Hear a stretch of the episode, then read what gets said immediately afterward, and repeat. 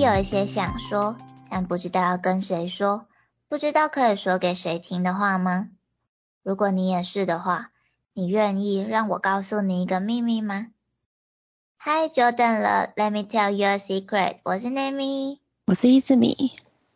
嗯，不知道大家高中的时候是念文组、理组还是职业学校呢？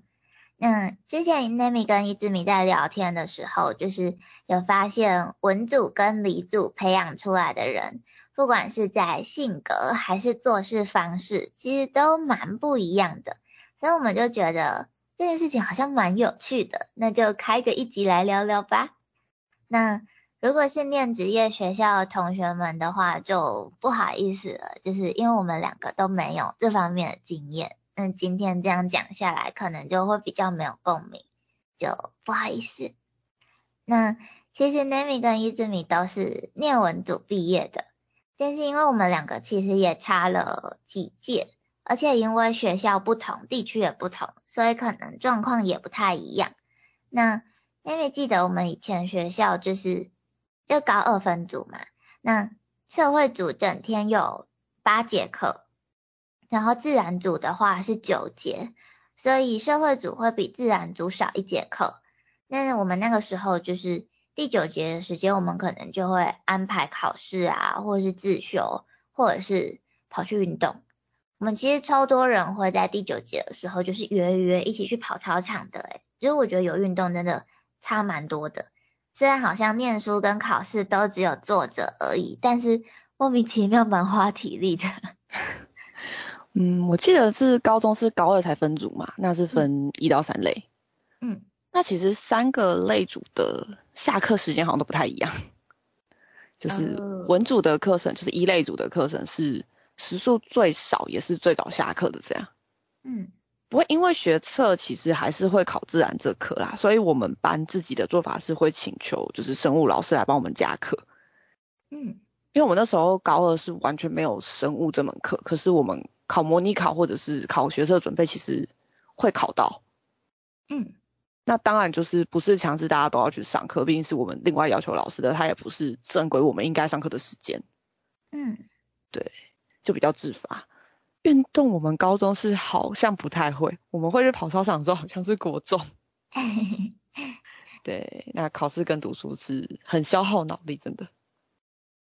哦，所以你们到二年级的时候就没有生物课了？呃，生物跟地科好像是有分班级会，就是一半的，一半的班级会有生物，一半的班级会有地科，还是生科？就是自然不是四个科目吗？嗯嗯嗯，物化的另外两科，一半的班级会上到其中一科。哦，好。一类组的部分会分一半。哦，就是比如说二年级上学期，我们班是上生物，你们班上地科啊。下学期你们班上生物，我们班上地科，这样吗？我记得好像是，应该是类似，就是它有点轮轮调的感觉。然后可是因为你这样子，另外一科你可能会比较生疏。就是如果你那个学期刚好没有那个课的话，嗯，对，因为我们我有点忘记我们是不是也是这样，忘忘忘记了，因为我是记得我们都没有断掉过啦，然后就是我不知道是我们学校自己另外安排的，还是我们这一届都这样，我不太确定。那反正我们第九节的时间不太会上正课，但是我们就是可以自己安排要考试还是自修这样子。那当然想要直接回家也是可以的。然后有一点我觉得还蛮神奇的是，就是分成一二三类组的这个分组方式，不是为了大学入学才分的吗？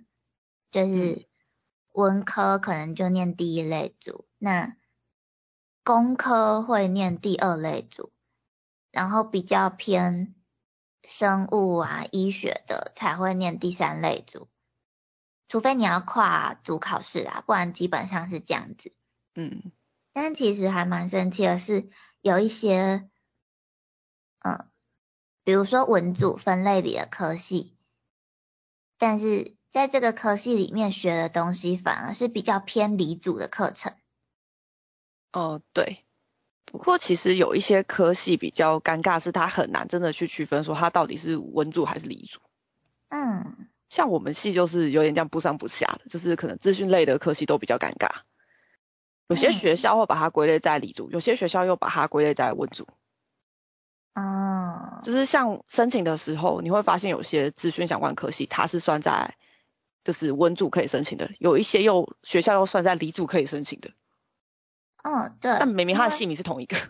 因因为在我的认知里，资讯相关应该是二类组才能选的科系。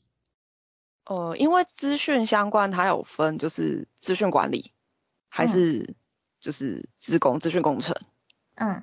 那还有一些比较少见的，我还有遇过，就是有可能有治安或是资讯处理什么，资就是那种图偏图书馆科系的那种科系。嗯。但它也是算资讯类，那它就不一定会在文组还是理组。哦。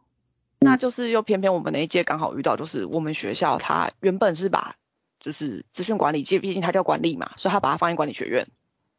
嗯。但是后来因为我们学校的商学院跟管理学院合并了，哦，所以就变成我们这个系它两边的学生都要上，要上商学院，也要上管理学院。对。哦，好酷。就就很忙又很累，然 后。然后因为考试那时候我们那一届是有分学测嘛，那学测你有申请跟翻新，嗯，那还有第二阶段就是自考，嗯，那结果我们系上就是如果是透过翻新或是申请进来的人，大部分都是一类组的学生，但是透过自考进来的大部分都是二三类组，嗯，就就会很奇妙，哦，就变成一个完全夹在文理组中间的科系了，嗯。但其实就是你刚刚不是说很难去明确区分到底是文组还是理组吗？这其实我们科系也是诶，就是我我不念商品设计嘛，嗯，然后嗯，就大众观点来说，就是艺术类的科系可能是比较偏文。但是其实我们的必修里面是有化学材料的哦，理科。对对对对，完完全全就是化学材料，就是我们还要背什么那个化学反应，然后氧化还原，或者是那个不锈钢硬度多少，要怎么加工。什么高碳钢、中碳钢、低碳钢 之类的，哇，对，因为像商品设计在，嗯，我们并不是只有画图就好了嘛。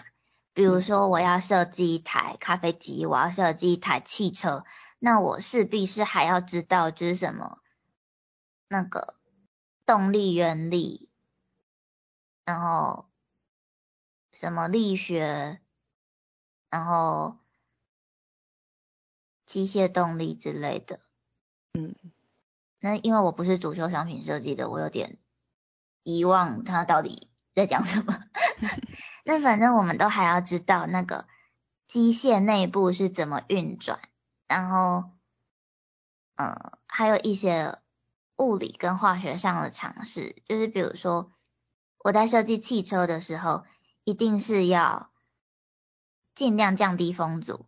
那我不可能画一台就是非常零零角角的车子，所以那一些比较偏物理化学的东西，我们也都是要学的，所以就会变成我那时候发现，天哪，我居然要学化学材料的时候，真是天崩地裂，因为我就是 超讨厌化学。对文组学生来说，化学跟物理简直。我宁愿学物理，我不想学化学。对啊，然后还有另外一个差异，大概是做报告的时候吧，就是因为报告不是会有 PPT 吗？嗯。然后我有时候在看，就是念理工组的朋友在做 PPT 的时候，就是会觉得他们的 PPT 都是很简洁有力，而且有条理的。就是它可能是列点、列系、列大纲，然后或或者是步骤，然后另外再用口头去讲解。可是像文组的 PPT 的话，通常都是要嗯阐述想法或者是解析文本，那文字量就会很大，然后这时候就会超级需要排版功力。嗯，说到 PPT，我还蛮有感触的啦，因为我们系上会有那个毕业专题嘛，所以他就会有一个专题的课程，那他实际上是在教你怎么做专题的报告，嗯。是，他主要是等于是他的主要是教你怎么报告，而不是怎么去做专题。嗯，对，然后他就会包含就是你要做 PPT 跟上台报告这个部分。就是像我们系就会说，你 PPT PPT 的字不能有太多，你最好都是图片，然后你也不能看稿，你的手要怎么放，你的目光要怎么看，那你要跟台下的观众有互动，这些他大概会上这些东西。好好好日系的教学方法。对，但是就是因为你。学校会有通识课嘛？那你有时候会跟其他系的同学一起上课，那你在其他系做报告的时候又是另外一回事。就是基本上你在其他通识课做报告，大家都是就是查到什么资料整理完就复制贴上，然后你报告就看着 PPT 照着念。哦哦，对，说到报告这件事情，很多人都觉得就是呃，至至少我遇到的大学生呢，就是很多人都会觉得我就照念。但是其实不应该是照着念的，就是 PPT 上面应该要是大纲，或者是一些比较粗略的内容。你只是要让观众知道你在讲什么，然后详细的内容应该要在，就是比如说文本。嗯，发给大家的会议资料，或者是你口头讲解补充的时候才讲出来的，所以照念这件事情其实是完全 NG 的。就是在我们上那门课的时候，我们就是不能照着念，而且甚至你上面不太能有出现文字，就算出现文字，它也要是英文。嗯，就是你不能出现中文字。嗯，对，所以真的不能照着念，真的是 NG 的。对，就是你的讲稿。跟你表现出来的 PPT 是两回事，但我发现很多大学生都是不明白这一点。就是有些大学生他可能就是分组报告的时候，大家分工嘛，整理资料、整理资料，做 PPT PPT，然后报告的人就可能当天才第一天看到那个 PPT，他就照着你。你知道我对于这件事情超级生气的，就是大学分组的时候，就是一定会有一，就是可能大家分别负责做某收集某一小部分的资料。然后某一位同学会负责把它整理成一份完整的 PPT，然后另外一位同学再去做口头报告。嗯，然后我之前就遇过，就是跟我同一组的同学，然后我是负责通整 PPT 的那个人，然后我明明在报告的前好几天，我也不是报告前不久我才把 PPT 做好，然后丢给大家看，而是前好几天我就已经做好了，结果当天就是。要上台报告的前，可能五分钟吧，同学才跟我说他没有看过那一份 PPT，然后然后然后我就傻眼，然后我就跟他说，那等一下口头报告我来讲。我还有遇过另外一种情况是，就跟你一样，那个时候我可能是负责做 PPT 这一块，嗯，然后很明显他们给我的资料是没有整理过的，就是没有整理过到什么程度，他是。维基百科直接全页复制贴上，连标题就是字体大小那些全部都没改，就是全部你就看得出来是维基百科复制贴上。真的很多人会这样哎，但是我觉得应该要是自己筛选过内容，再去给那个同证的人。好吧，这可能是另外一个话题了，我们之后可以来大抱怨。然后文理组的差异，我觉得还有一个差异是考试或者是写心得的时候。嗯。就是我那时候读中文系的朋友就说，他们的教授是限制他们考试的时候写的那篇文章不能超过什么六千字之类的。嗯，但是像我们系，我们系的老师会跟你说，你写这个新的，你最少要五十个字，然后而且就是最好要是条列式，就是落差还蛮大的。嗯，我觉得这也是文组跟理组一个蛮明显的差异。其实文组的报告通常都是论述跟说明解析会比较多，那文字量就会比较大。但是理组就会是条列式的，那因果关系还有正确与否就会非常明确，是就是，不是就不是。所以我觉得还蛮有趣的。嗯，对啦，就是明明我就不是理组，但是我就是属于那种叙事文或者抒情文就不会写，然后论说文就还写的蛮顺的那一种。哎，我觉得你很适合去写那种，就是日本入学考试其实会要写小论文，然后他是要就是比如说用八百个字写出一篇论述。可是它并不是列点，它是写文章。我觉得你可能比较适合写那一种。那个台湾考试要不要学一下？我们就这样考好不好？对，因为因为我之前在就是考日本研究所的时候，就是写超多小论文的，而且它限时好像才四十分钟就要写一篇八百字的论述型小论文，那那真是一个大挑战。那时间好短呢。嗯，对啊。对啊，就是就是一直米感觉是比较偏逻辑性思考的人，就很适合写这种文章。但是我是那种就是，嗯，我比较适合创作类型的。就我之前其实也有考过台湾的研究所，但是我我只是去考试啊，我没有就是进行后续的那些升学的那个，我就只是去参加那个考试。然后我考的是文学系。就是就是也是写一大篇文章，那就跟是日本写小论文完全是两回事。那就是有些人会说，文组在大学学的是，就是可能是人际相处之类的软实力，那理组是实验实作方面的能力，或者应该说文组。会真正学到的能力，有些是没办法用考试的成绩就能判定高下的。那其实这种情况在刚出社会要找工作的时候，就会感觉可能比较辛苦一点。但是理组的技术能力就是，嗯，会就是会，不会就是不会，比较有一个标准可以去判断。所以有一些刻板印象就会觉得读文组比较没用。但是其实我觉得，就是文组的那一些软实力啊，就是比如说报告、讨论，然后对人的交际能力之类的那一些对人的能力，在应用跟实战上的密集度会更高一点。就是毕竟也没有什么场域的限制嘛，而且现在，嗯，基本上所有的。工作所有的服务都是以人为出发点，所以就是我觉得啦，我文组的人可能会比较常接触到这一块，那尤其是创新跟思考的能力，就是我觉得这才是文组在学生时期的那些作业比较会遇到的挑战。那理组的实作，呃。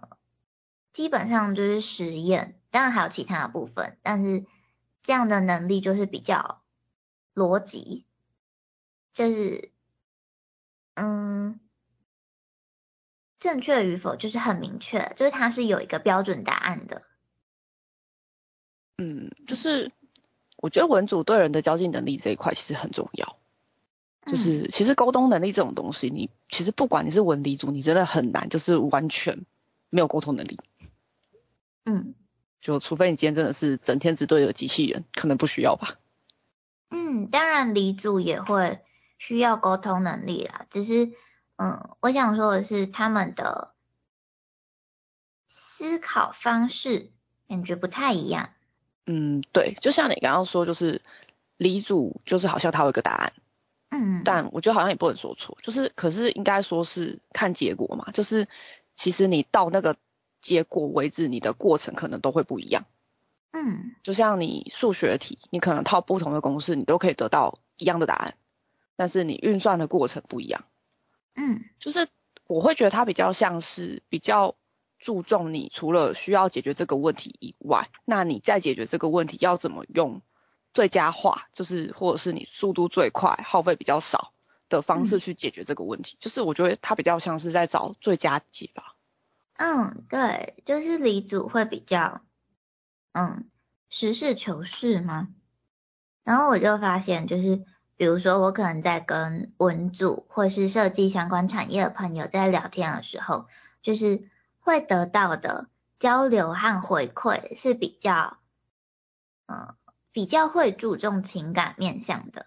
就是比如说这样子的朋友可能会比较顾及彼此的心情感受啊，在讲话的时候可能会用比较委婉的用词，然后可能讨论电影或是作品的心得的时候，他们会讲出很浪漫的感想，或者是比较会去漂亮的咖啡厅之类的。那对于这样的朋友来说，你的感受？在他们的脑袋里，顺位会是比较靠前的，就是他们比较会像是先处理情绪，再来处理问题。但是相对的，理工组的朋友的话，他们会直接提出问题的解决方法。就是比如说看电影的时候，可能会直接开始研究电影画面的拍摄方法，或者是。有时候我说某间咖啡厅看看起来很漂亮，东西看起来很好吃的时候，那我会直接开始分析分，不不不，他们他们会直接开始分析 CP 值高不高，然后要去吃这家咖啡厅的话，不如去吃咸酥鸡配啤酒之类的。就是虽然很务实，可是会让我觉得很没有情调，你知道吗？嗯，很务实，嗯。但是我觉得我应该没有夸张到，就是觉得咖啡厅不如鲜蔬机之类的。哦，但是我很容易发生一个问题，是我看电影的时候，我会觉得啊，这个就不合理啊。就是以我的不合理，不是以现实世界来说不合理，是以他这个作品的世界观来说，我也觉得他不应该会发生这件事，然后就开始分析，就是它的合理性。就是就是也可以理解啦，就是思考路线不一样嘛，有有文。文组跟设计方面的，可能就是比较感性吗？然后理工型的朋友就会比较理性这样。然后跟不同类型的人交朋友，其实也还蛮有趣的，就是感觉可以从这些交流之中发现不同的世界。那你还有发现什么文主人跟李主人的不同之处吗？都可以留言告诉我们哦。嗯，今天的秘密就先说到这里喽，谢谢你愿意听我们的秘密，欧阳斯密。